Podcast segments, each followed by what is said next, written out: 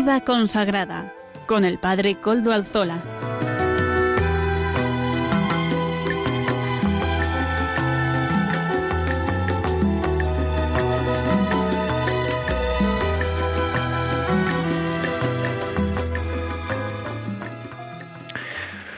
Buenas tardes, hermanos, amigos y oyentes. Hoy es jueves y son las cinco de la tarde, una hora menos en las Islas Canarias. Es, por tanto, la hora de vida consagrada en Radio María, en la radio de la Virgen en la que estamos. Les saluda con sumo gusto, como siempre, Padre Coldo Alzola, Trinitario. Hoy que emito desde Algorta, Vizcaya. Les mando un saludo desde el norte a toda España y a todos los que se unen con nuestro programa desde las distintas latitudes del mundo, porque sé que mm, hay muchos que se unen al programa por medio de Internet. Así que a todos ellos nuestro recuerdo y nuestro agradecimiento por ser fieles a esta cita semanal.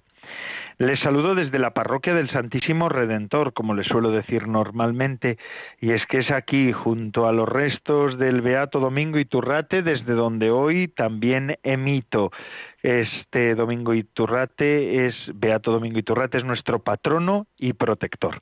Saludo también a quienes nos están ayudando en el control de Madrid, Germán. Gracias por su servicio. Podemos emitir también hoy. Hoy que es día 16 de septiembre de 2020, fiesta de los mártires Cipriano y Cornelio, mártires. Así que vamos a pedirles a ellos también su intercesión. Y ayer celebrábamos la Virgen Dolorosa, ¿verdad? Nuestra Señora de los Dolores. Al día anterior la exaltación de la Santa Cruz. Ayer se cantaba, y no sé si han visto eh, algunas imágenes y algunos vídeos de la visita del Papa, eh, de esta última visita del Papa, como le cantaban el Stabat Mater, Stabat Mater dolorosa, juxta crucem lacrimosa, dum pendebat filius, cuyus animan gementem contristantem et dolentem per transivit gladius. Estaba la Madre Dolorosa junto a la cruz llorosa, lacrimosa, en que pendía su cruz, su hijo. Su alma gimiente, contristada y doliente, atravesó la espada. Oh cuán triste y te aflicta, oh cuán triste y afligida estuvo aquella bendita madre del ungido, del unigénito. Quem morebat et dolebat, languidecía y se dolía, Pia Mater cum videbat, la piadosa madre que veía las penas de su excelso hijo. ¿Qué hombre no lloraría si a la madre de Cristo viera en tanto suplicio? ¿Quién no se entristecería a la madre contemplando a su doliente hijo? Pro peccatis sue gentis, por los pecados de su gente, vio a Jesús en los tormentos y doblegado por los azotes, dio a su dulce Hijo muriendo desolado al entregar su espíritu. Ella mater fons amoris, ea madre, fuente de amor, hazme sentir tu dolor, contigo quiero llorar, haz que mi corazón arda en el amor de mi Dios y en cumplir su voluntad. Santa Madre, yo te ruego. Bueno, bueno, bueno, qué bonito himno, ¿verdad? El que el Stabat Mater, Stabat Mater dolorosa. Vamos a con esta advocación singular de la Virgen de los Dolores, vamos a mm, encomendarnos al comienzo de este programa y nos vamos a iniciar el programa de hoy. Además ayer yo celebraba con todos los cántabros y con todos los que pertenecen a la diócesis de Santander, que Iglesia de Santander que peregrina en Cantabria y el Valle de Mena, pues celebraba a la patrona, a la Virgen de, a la Virgen bien aparecida, no de la bien aparecida, sino a la Virgen bien aparecida, aparecida y bien aparecida. Así que ya, de hecho voy a hablarles un poco de esto. Y bueno, paso sin, sin más dilación a presentar los contenidos del programa de hoy. Comenzamos ahora, um, inmediatamente, con apuntes de espiritualidad que nos ofrece nuestra colaboradora Natalia Mendieta Echevarría. También tendremos una entrevista a don Manuel Sánchez Monje, obispo de Santander, Monseñor don Manuel Sánchez Monje, antes era colaborador habitual de nuestro programa, ahora ya no es del miembro de la Comisión Episcopal de Vida Consagrada, pero ayer pude encontrarme yo a los pies de la Virgen bien aparecida, allí en la montaña, en la loma de Somaoz, muy cerquita de Laredo, en Ampuero, en un pueblo de Cantabria que se llama Ampuero, entre, entre Santander y Bilbao. Allí nos dimos cita con miles de peregrinos que se acercaban a pesar de la COVID y también de las inclemencias del tiempo, porque estuvo lloviendo por la tarde, por la mañana no, pero por la tarde sí, y, allí pude entrevistar a don Manuel Sánchez Monje, así que hoy vamos a tenerlo también aquí en nuestro programa. También contaremos con la colaboración de Amaro Villanueva, nuestro colaborador, que también vive en Cantabria, y él nos presenta, como todas las semanas, el espacio Música para Evangelizar. Contaremos también con, un comentario de sabor litúrgico, que en este caso también nos lo hace en este tiempo nuestra colaboradora Almudena Mendieta. Además, no lo olviden, vamos a acabar con un pequeño, con un pequeño detalle que también hoy tendremos, que nos lo ofrecen también. Vuelven otra vez los detalles, que no se os olvide que estamos aquí con detalles. Además, saben ustedes que pueden escribirme al correo electrónico del programa vida consagrada arroba radiomaria.es lo repito de nuevo, vida consagrada, todo en minúscula y seguido, arroba radiomaria.es, vida consagrada arroba radiomaria.es. Ustedes me escriben y yo mismo les contestaré. Además, saben que el podcast de este programa también nos lo suben a la web de podcast de Radio María. Agradecemos a Radio María que nos ofrezca este servicio. Y así, sin más dilación, ahora sí, vamos a empezar a entrar en harina, como decía mi abuela, a entrar en harina en el programa del día de hoy. Adelante, apuntes de espiritualidad. Buenas tardes, Padre Coldo. Hoy vamos a hablar de la libertad. Leemos en el libro del eclesiástico. Quiso Dios dejar al hombre en manos de su propia decisión. Delante del hombre están la vida y la muerte, el bien y el mal. Lo que escoja le será dado. La libertad implica elegir nuestro destino en la vida eterna. Implica actuar de acuerdo a la propia conciencia. Significa capacidad de decisión propia. La libertad es la medida de la madurez de una persona. Aquí se plantea la cuestión de una conciencia recta, capaz de discernir y elegir el bien una errónea o mala conciencia elegirá libremente, mejor dicho, sin coacción, el camino de la esclavitud del pecado. Paradójico, pero cierto. Es imposible hablar de una libertad absoluta, porque siempre o casi siempre estamos rodeados de determinados condicionantes, internos o externos, físicos, psicológicos e incluso espirituales pero sí podemos hablar de un ejercicio pleno de la libertad como hijos de Dios, si nuestro corazón apunta a Él, si nuestra voluntad se somete a la suya. Solo así podremos elevarnos sobre nuestros propios límites, carencias, sobre nuestro pecado. Por tanto, podemos hablar de dos dimensiones, libertad de coacción y libertad de elección. La libertad de coacción la ejercemos cuando podemos realizar externamente lo que hemos decidido hacer. Nada nos impide expresarnos, movernos, reunirnos. En el mundo occidental disfrutamos en gran medida de este tipo de libertad, pero puede resultar engañosa, hasta falsa, si la motivación interior de búsqueda del bien no la acompaña. Vemos hoy que el bien de la persona queda cuestionado con la aprobación de leyes que amparan supuestas libertades, ideologías, que atentan contra la vida o contra la dignidad del individuo. En este sentido, es muy importante hablar de la libertad de elección o libertad psicológica que no se refiere ya a la posibilidad de hacer, sino a la de decidir autónomamente, sin estar sujeto a un determinismo interior, El hombre libre es capaz de afirmar y amar el bien, sin estar esclavizado por las pasiones desordenadas y por el pecado, sin estar ofuscado por la mentira. Esta es la libertad que agrada a Dios, por encima de las demás libertades, porque es la que afecta directamente al alma, a nuestra capacidad de amar. ¿Cuántos jóvenes y niños hoy pueden decir que son moralmente libres? Si su educación ha estado bajo ideologías tan funestas como la del derecho al aborto o la ideología de género, una persona encerrada en una cárcel puede ser libre y una persona que vive en el mundo puede ser esclava. El catecismo nos habla de la libertad como una fuerza de crecimiento y de maduración en la verdad y la bondad, que alcanza su perfección cuando está ordenada a Dios. Por el contrario, la elección de la desobediencia y del mal es un abuso de la libertad. Ser libres supone que somos responsables de nuestros actos, en la medida que estos sean voluntarios.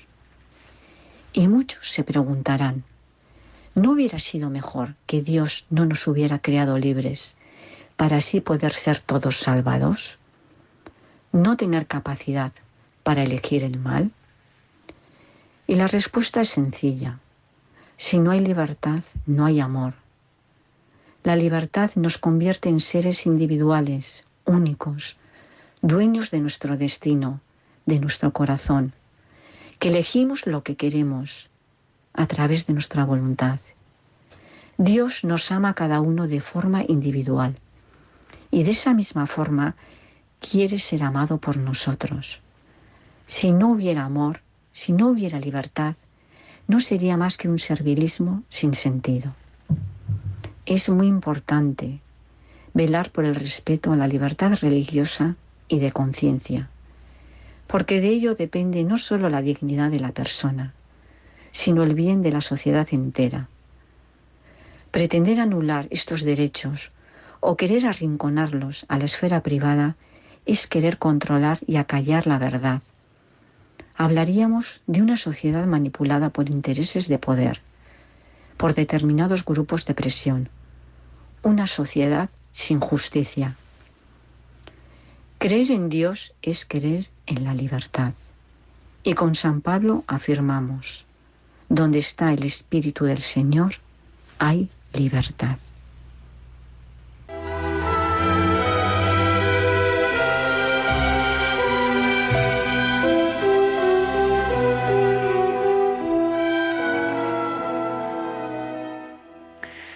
Muchas gracias Natalia Mendita Echevarría por estos apuntes de espiritualidad sobre la libertad. Interesante tema, ¿verdad? El de la libertad.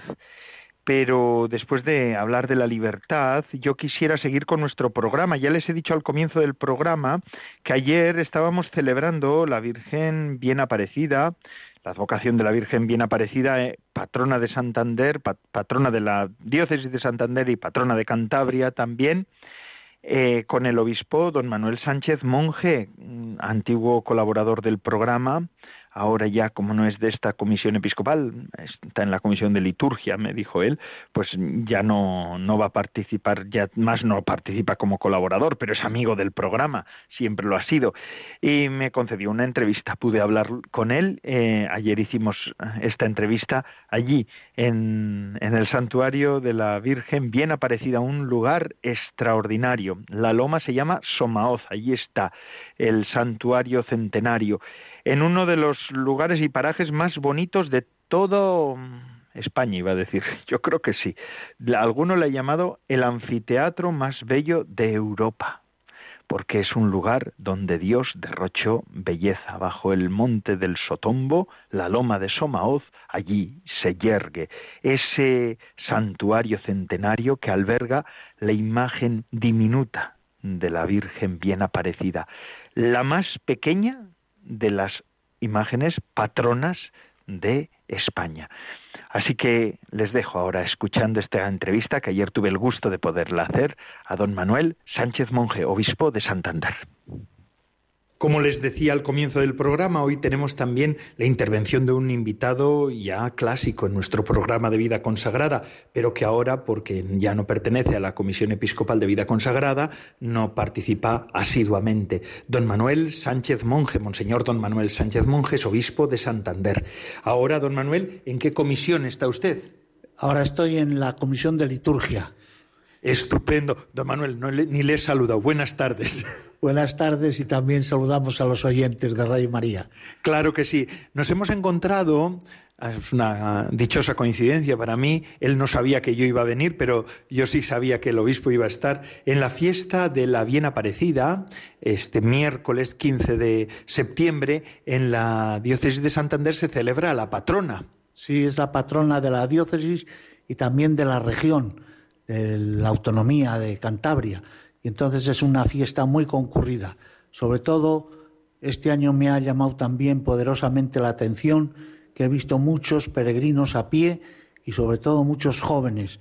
Entonces yo creo que va recobrando el esplendor que ha tenido siempre la fiesta de la patrona. Estos últimos años con la pandemia, con algunas restricciones, pero ha sido muy gozoso el ver cómo participa la gente y cómo lo hace con mucha devoción. Así es, así es, lo hemos podido ver también nosotros.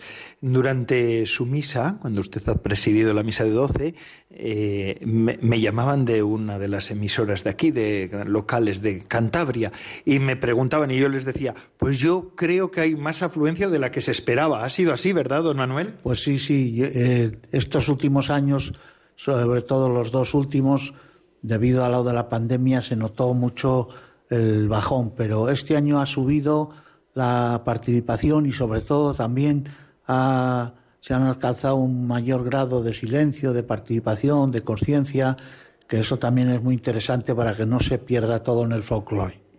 Estupendo, don Manuel. ¿Qué significa para una diócesis celebrar a su patrona? Bueno, pues aquí una de las cosas que he notado características de la diócesis de Santander es la devoción a la Virgen y concretamente también a la Virgen del Carmen, porque yo venía de otra diócesis también marinera, Mondoñedo Ferrol, y la devoción a la Virgen del Carmen era en la costa, pero aquí es en la costa y en el interior. Pero con todo son devociones un poco particulares.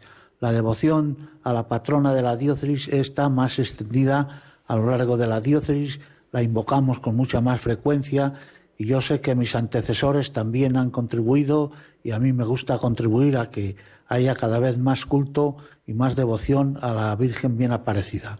Permítame, don Manuel, que haga un subrayado de la homilía que ha, que ha pronunciado hoy usted, porque aunque estaba en la ventana, por la ventana del santo del, convento, yo le estaba escuchando, también estaba esperando la llamada de la radio. Usted ha dicho, y lo he dicho también en la radio, que mm, es verdad que tenemos una crisis, la crisis sanitaria, y una crisis económica que también a veces vamos que ya se está barruntando y que ya estamos viviendo, pero que la verdadera crisis es la espiritual. Pues sí, yo creo que esto ha contribuido a que algunos que estaban un poco enganchados ligeramente a la iglesia con alguna práctica religiosa suelta, pues con este motivo eh, han un poco roto las referencias que tenían de su fe y que ahora tenemos que recuperar, no solo a estos que, que lo han dejado, sino también a incluso los que son fieles pero que carecen un poco del fundamento principal. Aquí en la diócesis estamos comprometidos en poner en práctica pues lo que ya sabemos por los últimos papas. El Papa San Juan Pablo II nos habló de nueva evangelización, el Papa Benedicto nos dijo que hay que empezar sin dar por supuesto nada, por el encuentro personal con Cristo, y, luego el Papa Francisco lo complementa diciendo que cada cristiano tiene que ser misionero ya desde el primer momento en que recibe el primer anuncio y lo acoge. No podrá dar catequesis, no podrá hacer otras cosas, pero sí que puede decir, comentar qué es lo que ha supuesto el encuentro personal con Jesucristo en su vida, cómo hay un antes y un después. Eso hoy también para la gente que lo escucha es muy interesante porque es una manera de despertar apetito, de vivir eso que es el encuentro con Cristo tan fundamental. Don Manuel, qué bonito. Es importante, fundamental, como dice usted. ¿Y qué ha puesto el obispo, usted en este caso, Monseñor Don Manuel Sánchez Monje, qué ha puesto a los pies de la Virgen María en este día de hoy? Bueno, pues en primer lugar que termine la pandemia si entra dentro del plan del Señor y sobre todo el tema de las vocaciones. Hemos pasado un curso muy, mm, de alguna manera, angustioso porque había mm, cuatro seminaristas, pero tres ya se ordinaron de diáconos y ya están pues en el año de pastoral. Quedaba uno y gracias a Dios, pues por las oraciones de muchos y de muchas comunidades, pues nos han venido unos seminaristas y vamos a tener este año, además de los tres diáconos, otros eh, cinco y son ocho seminaristas mayores. Y hemos inaugurado el año pasado el seminario menor en familia y también ahí tenemos diez adolescentes jóvenes que están interesados y que vemos sobre todo que los padres les acompañan, tienen interés en que si hay vocación, pues que respondan positivamente y eso nos llena de esperanza. Pues enhorabuena. No es, no es nada, no es moco de pavo que dicen ahora, permítame la expresión, ¿verdad? En este tiempo tener seminaristas y que el seminario ya ha crecido tanto, enhorabuena. Eh, y bueno, pues que la Virgen María les acompañe también a usted y a la diócesis. Sí, tenemos que tener en cuenta que las vocaciones no son un mérito nuestro, sino que son un regalo de Dios. Hay que pedirlas, pedirlas con confianza y perseverancia. Y yo lo que estoy convencido es que el Señor no se deja ganar en generosidad y más tarde o más temprano, según nuestros criterios, pero a la hora que Él solo conoce, responde también dando vocaciones. Pues muchísimas gracias, don Manuel, que siga celebrando esta fiesta. Ahora ya por la tarde vamos a seguir honrando a Nuestra Señora. Que Dios lo bendiga. Y que la bien aparecida también nos llene de sus bendiciones.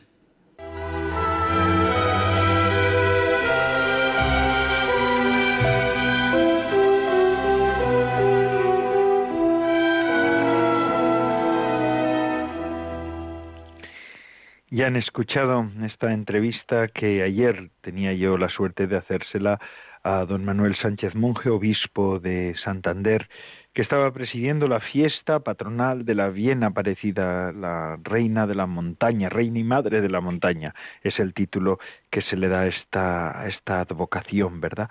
En ese santuario estamos nosotros los trinitarios, de hecho yo pude hacer el, mi año de noviciado allí, en, en, el santuario, en el convento de la bien aparecida, el convento de, de, ese, de ese lugar, de la loma de Somaoz, allí en Ampuero, Cantabria. Y es que don Manuel recordó, como hemos dicho, como han escuchado que le pregunté yo en la entrevista, el gran problema moral y espiritual que hay en la sociedad. Y es que los cristianos hoy más que nunca nos vemos más llamados que nunca a replantearnos nuestra presencia en el mundo. Fijaos, aquí me viene a la memoria una, una frase, una cita de San Pablo. Es en la segunda epístola a los Corintios, segunda carta a los Corintios, en el capítulo tercero, los versículos dos y tres, habla sobre sobre la carta escrita, ¿no? Vosotros sois, dice San Pablo, se lo dice a los, a los creyentes, vosotros sois nuestra carta escrita en vuestros corazones, conocida y leída por todos los hombres. Evidentemente, dice Pablo, sois una carta de Cristo redactada por ministerio nuestro, escrita no con tinta, sino con el Espíritu de Dios vivo, no en tablas de piedra, sino en tablas de carne, en los corazones, decía San Pablo a los creyentes de Corinto, ¿verdad? Una, carta escrita no con tinta. Y esa carta, la he entendido siempre así, la Iglesia es María, María es la verdadera carta escrita, no con tinta, sino en el corazón. Es figura de la Iglesia. La Iglesia entera es carta escrita de Dios para el mundo, pero de un modo particular María. Fijaos, Orígenes hablaba que María era la tablilla encerada en la que Dios ha escrito todo lo que ha querido. Tablilla encerada que, que Dios ha escrito todo lo que ha querido, porque ella al ser inmaculada no se resistió a la escritura de Dios en ella. La liturgia bizantina, recogiendo esta idea de orígenes, dice, el volumen donde el Padre escribió su palabra es María. María es el volumen donde el Padre escribió su palabra. Y es que es lo que leemos nosotros los creyentes en María. Por eso se celebra, por eso tenemos advocaciones. ¿Qué, qué significan las distintas advocaciones de María? Pues que todo lugar, toda orden, todo grupo espiritual quiere tener a María como suya, porque es su madre y entonces la queremos tener como propia propia, sin excluir a los demás, pero como propia propia.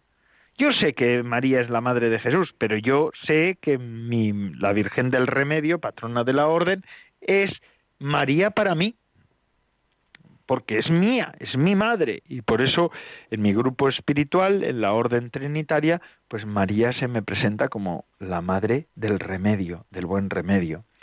¿Y qué es lo que leemos nosotros en esa carta escrita por Dios, en ese volumen escrito por Dios? Pues lo que leemos es un camino de santificación y plenificación, de plenitud, un camino de gracia. Y es así, María es el camino de gracia. De un modo singular, nosotros podemos ver que la santidad no está reservada para, para unos pocos o para Dios solo, sino que aquí hay una criatura que llegó al más alto estadio de santidad.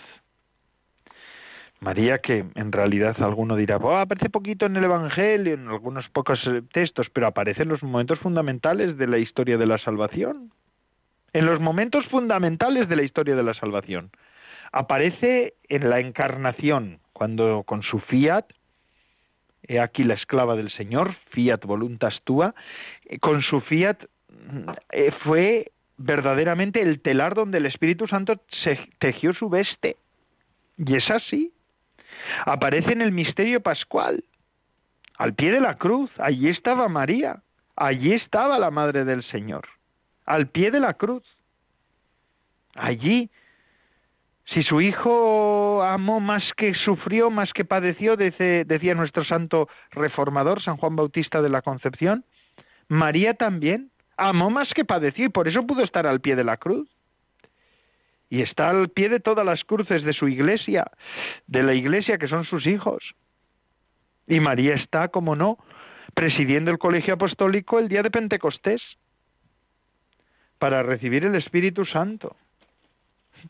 Está en pocos momentos, dicen algunos, o aparece poco, pero aparece en los momentos fundamentales. Y en esos momentos, en esos tres momentos, nos enseña cómo tenemos que seguir a Cristo nosotros. Fijaos, en la encarnación quisiera solamente hacer un subrayado, porque no tengo tampoco mucho tiempo, pero me gustaría hacer este subrayado. Permitidme que lo haga. Y permitidme también que cuente un poco de mi historia de lo que a mí me pasa, porque el Señor siempre me habla y me habla desde los acontecimientos como lo hace como te lo hace a ti, ¿eh? No solamente a mí, no es que yo sea un privilegiado. Yo tengo privilegios, claro, tengo grandes privilegios en la vida, pero pero vosotros también, cada uno de vosotros, cada uno de ustedes, cada uno de usted y yo tenemos privilegios que el Señor hace con nosotros. Pues ahí está claro. Fíjense, la encarnación, ¿dónde ¿qué supuso la, encarnación para el mundo? Voy a empezar por otro lado. ¿Qué supuso la, encarnación para el mundo? Pues supuso el cambio de la historia. De, hay un antes y un después en la historia de la humanidad. El momento de la encarnación. El verbo se hizo carne y acampó entre nosotros. Y eso pasó en, en el momento de la encarnación, gracias al sí de María. Y en ese momento que cambia radicalmente la historia de la humanidad, cambia radicalmente la historia de la humanidad, lo tenemos que decir y lo vuelvo a decir, cambia radicalmente la historia de la humanidad, en ese momento nadie se enteró más que María y el Espíritu Santo y el ángel y el arcángel San Gabriel. nadie más. Allí no hubo focos, ni hubo periodistas que afirmaron cosas. Los periodistas se dedican a sacar fotos ahora a personajes que antes han sido anónimos y que los quieren hacer ahora o no muy conocidos y ahora los quieren hacer conocidos para hacer daño a la Iglesia, entre otras cosas, entre otras cosas. No todos son así, pero a veces pasa, ¿no? Porque donde hay morbo, allí parece que tenemos que mostrar nuestra imagen. Esto ahora sí, ahora sí se pone foco en algunos momentos, pero allí no hubo ningún foco. En la anunciación, en la encarnación, no hubo ningún foco. Allí, en la oscuridad o en la soledad o en el secreto del corazón de María, de la vida de María, pasó. Y es que la mayor parte de las cosas más salvíficas del mundo pasan en esos momentos de ocultamiento. Cuando la gente se salva es cuando no hay foco cuando la gente se salva y cuando la gente sale de los fangos y de las, de las tinieblas y de las cavernas, es cuando nadie se entera, pero es cuando se acaba, cuando, cuando empieza una historia de salvación. Fijaos, voy a hablarles hoy mismo. Ah, hoy les hablo de lo que me pasó antes de ayer, por la noche, bueno, ayer, porque ya era más tarde de las doce. Después del rosario de las antorchas que hicimos en, el, en, en la bien aparecida, un rosario hermosísimo, precioso, con bastante gente, muchos feligreses se acercaron esa noche a pedir al Señor y a pedir a la Virgen, ¿verdad? Lo rezamos con mucho gusto, con unción. Luego se celebró la última misa de la víspera, que empezó a la, un poco más tarde de las once, y acabó pues a las doce y algunos minutos. Luego estuvimos recogiendo y ahí estábamos en la explanada ya en la puerta de la iglesia para irnos a la cama. Y viene un muchacho. Un muchacho digo yo, pero quiero decir un, señor, de unos treinta y tantos, cuarenta años. Y comentó a los voluntarios que estaban allí, entre los cuales estaba yo, pero bueno, yo estaba un poco más retirado. Preguntó a ver cuándo empezaban las confesiones. Y le dijeron pues que mañana, al día siguiente por la mañana, primera hora y ya, los hace, los sacerdotes estaríamos en los confesionarios para confesar. Y, bueno, pues él dijo, ah, bien, vale, gracias, muy amables. Pero yo que lo escuché, gracias a Dios, pues le dije, no, pues, bueno, si quiere usted, yo le puedo confesar ahora. Podemos celebrar este sacramento ahora, en este momento. Y él me dijo, gracias, Padre. Y cuando entramos en el confesionario me decía, casi 40 años me decía, padre, es la primera vez y vivido y nacido y crecido y criado aquí, en el norte de España. No voy a decir qué ciudad ni dónde, pero mm, muy cerquita de la bien aparecida. Me decía, padre, es la primera vez que me confieso en mi vida. Es la primera vez que me confieso en la vida, en mi vida. Y allí hizo una confesión que verdaderamente el Señor lo estaba esperando. Cuando hay arrepentimiento, Dios lo da todo. Pero bueno, el arrepentimiento también es verdad que es fruto del conocimiento del amor, del amor absoluto, eterno e infinito de Dios por cada uno de nosotros.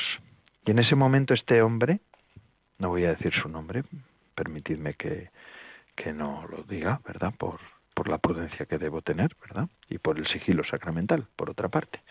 Pero ese, este hombre hizo una confesión general de su vida. Lo necesitaba.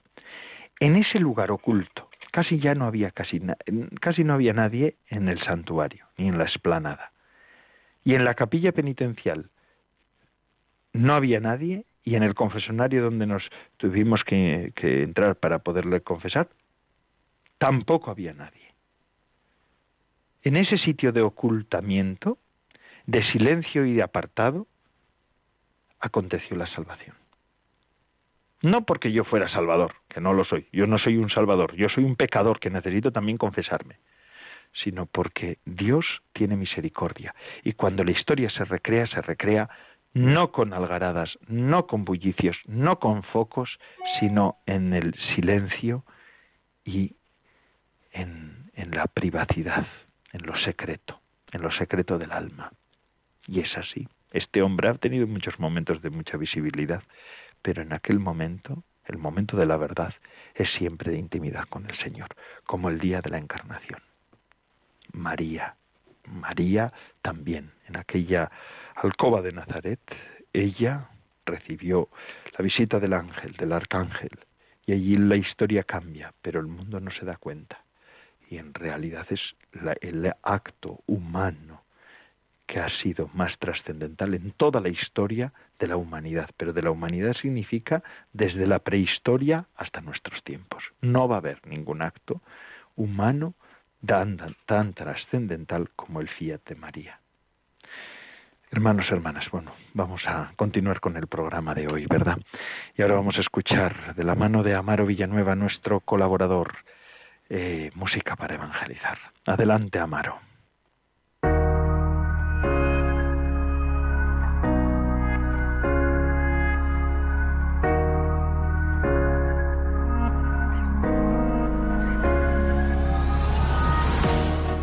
hoy en la sección de música para evangelizar vamos a escuchar la canción Dios te hizo también de Mauricio Allen e Ítala Rodríguez. Dios te hizo también, no se equivocó. Eres solo el reflejo de su trabajo bien hecho, un retrato de amor. Contigo no descansó. Todo lo bueno y más hermoso del mundo está en tu corazón. Cuando Dios pensó, dijo, lo haré igual a mí. Escuchamos Dios te hizo tan bien de Mauricio Allen e Ítala Rodríguez.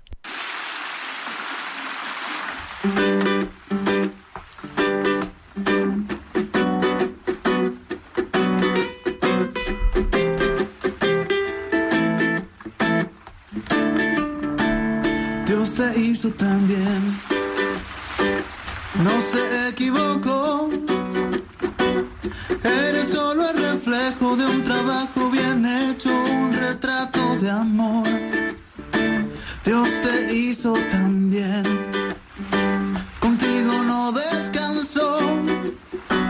Y es que aunque pasen los años, horas, meses y días, tú te pones mejor. Dios te hizo tan bien, contigo no escatimó. Y es que todo lo bueno y más hermoso del mundo está en tu corazón. Cuando Dios pensó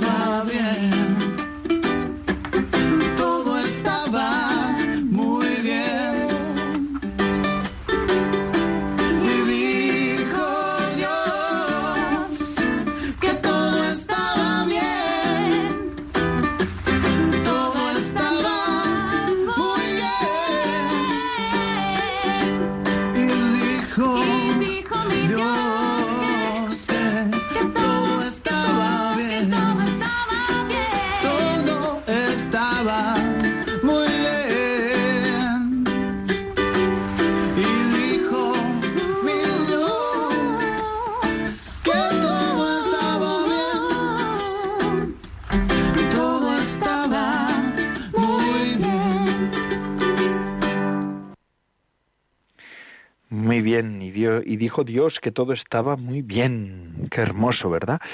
Esta, esta frase, esta, esta canción, además con este ritmo, entra más al fondo del corazón y nos recuerda verdaderamente que la obra de Dios está bien hecha. Y nosotros, tú y yo, somos obra de Dios, como María. Como María. Y ahí lo bueno sería ser esa, esa carta escrita con tinta, sin tinta, perdón, esa carta espiritual. Dios hizo bien las cosas, te hizo bien, me hizo bien, pero yo tengo que, llevar eso a su plenitud, por medio de la gracia. Dios sigue haciendo la obra, pero yo tengo que permitirlo. Mi libertad, Dios respeta mi libertad. Dios respeta mi libertad, así nos hablaba al comienzo en Apuntes de Espiritualidad Natalia Mendieta Echevarría. Y ahora vamos a ya casi casi estamos acabando el programa porque se nos va se nos van los minutos, pero antes de acabar vamos a escuchar un pequeño detalle que nos han preparado. Silvia Rozas, la hermana Silvia Rozas de las Hijas de Jesús, nos ha preparado esto- estos segunditos que son un pequeño detalle antes de ya concluir casi casi el programa. Se te ha dicho, sé siempre el primero. Saca las mejores notas en la escuela y rompe con tu pecho la cinta de la meta en toda competencia. Se te ha dicho que no veas a nadie delante de tus pasos, ni se sienten delante de ti en los banquetes. Asombra a todos los amigos luciendo el último invento, caros juguetes de adulto para despistar el tedio. Se te ha dicho que solo el peldaño más alto sea el lugar de tu descanso. Pero la palabra dice, siente la mirada de Dios posarse sobre ti, porque Él alienta posibilidades infinitas en tu misterio. Desplígate todo entero sin trabas que te amarren, ni el miedo dentro, ni los rumores en la calle, ni la codicia del inversor, ni las amenazas de los dueños. Y no temas sentarte en una silla pequeña con los últimos del pueblo. Allí encontrarás la alegría de crear con el Padre libertad y vida para todos, sin la esclavitud de exhibir un certificado de excelencia. A la hora de crear el reino, los últimos de este mundo pueden ser los primeros.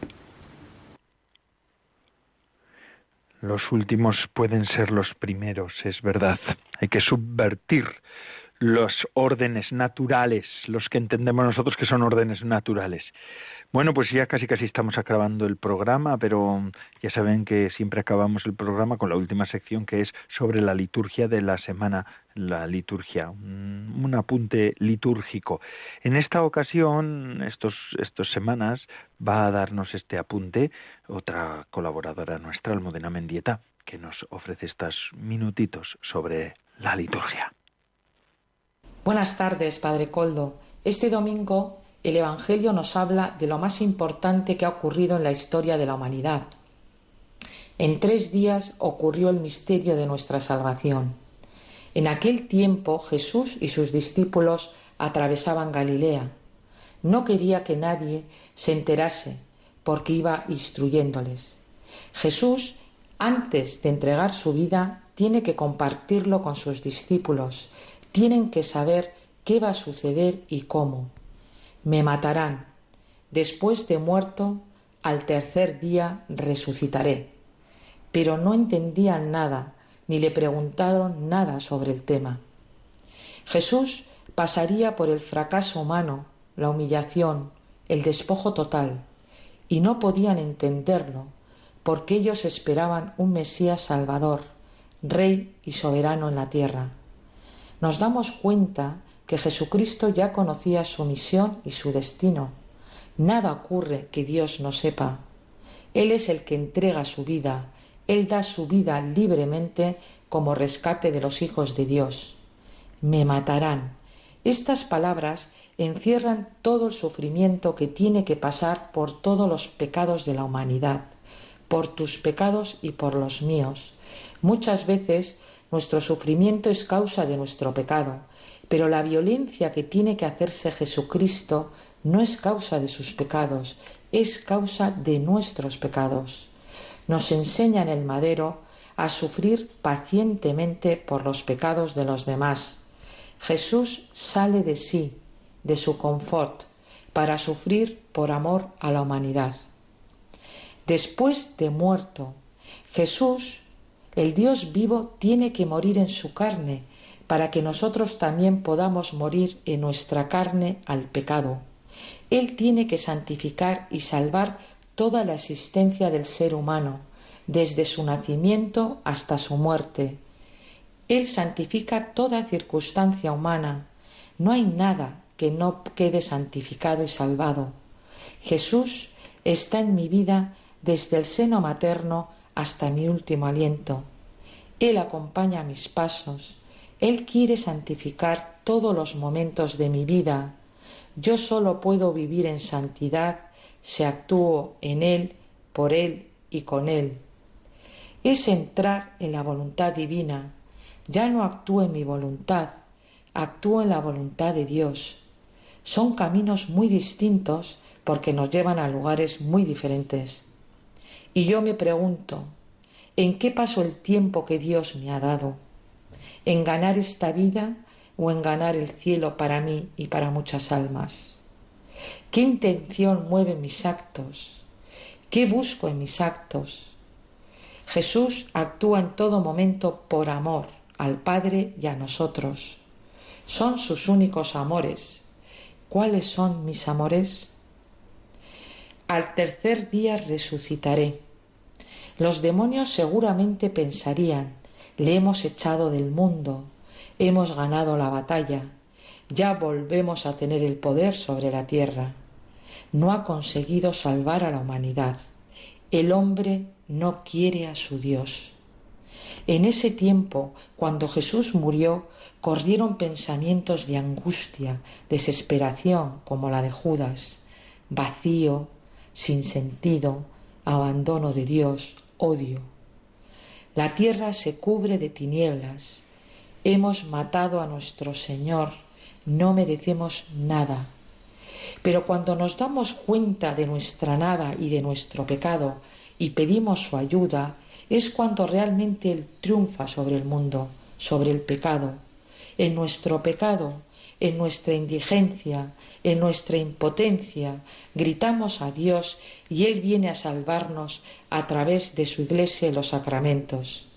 Y si queremos, si confiamos en Él y no nos desesperamos, resucitaremos con Él. En cambio, iban discutiendo de quién era el más importante. Jesús les dijo, quien quiera ser el primero, que sea el último de todos y el servidor de todos. El que sigue los pasos de Cristo será el más importante en el cielo. Ya se lo había dicho antes, pero no lo entendían. Morir a mí mismo por Dios y por los demás. Vete soltando tus amarras para ir subiendo peldaños hacia la santidad. Mírale a Cristo y mírate a ti. Mira a María y mírate a ti. Conoce a Cristo y conócete a ti. Conoce a María para conocer a Dios. Esta es nuestra misión en los pocos o muchos años que Dios nos dé de vida en esta tierra. El que acoge a un niño en mi nombre, me acoge a mí. El camino que nos muestra Jesús para alcanzar la santidad es la infancia espiritual. En ella vivimos en la verdad de nuestra nada y la omnipotencia de Dios. Feliz tarde a todos.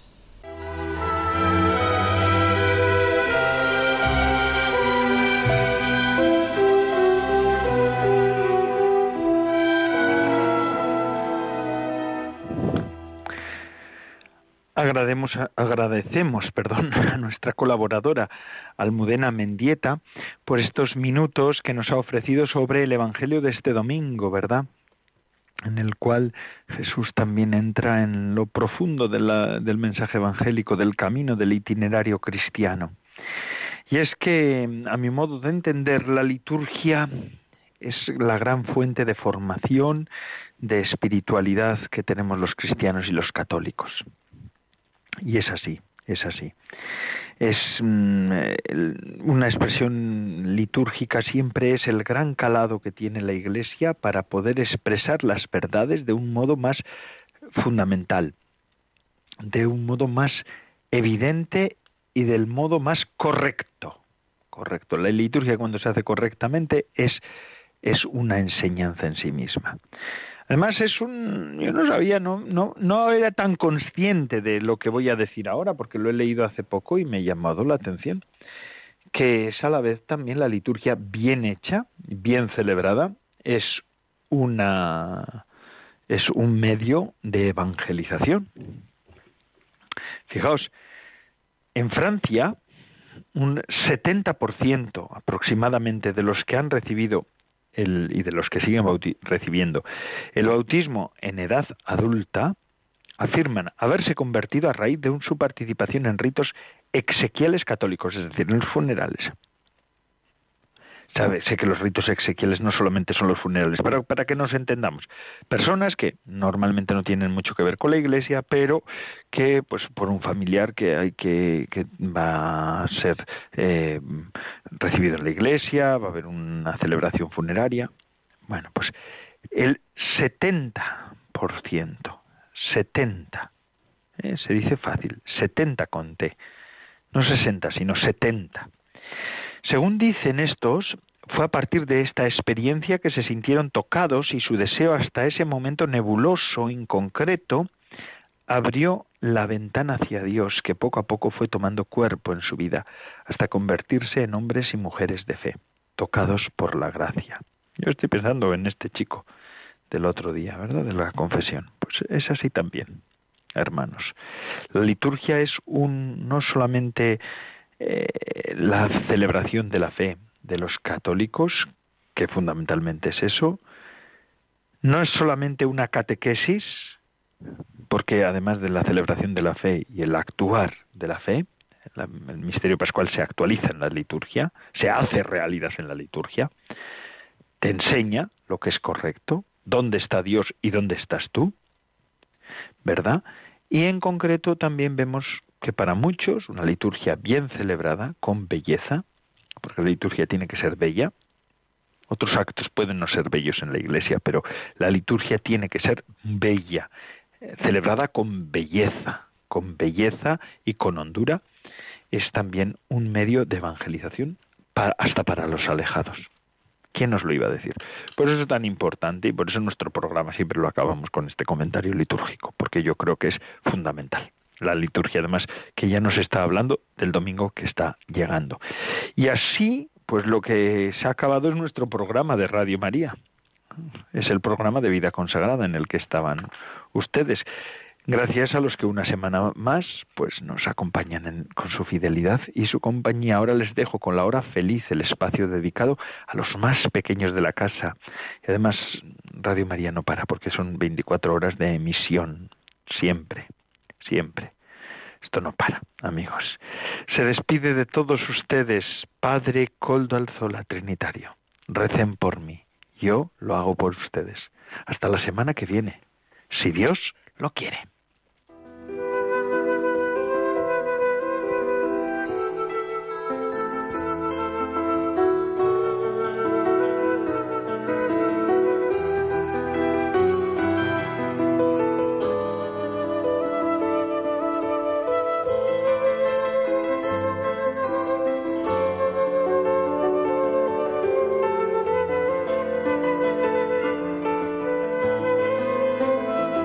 Consagrada con el padre Coldo Alzola.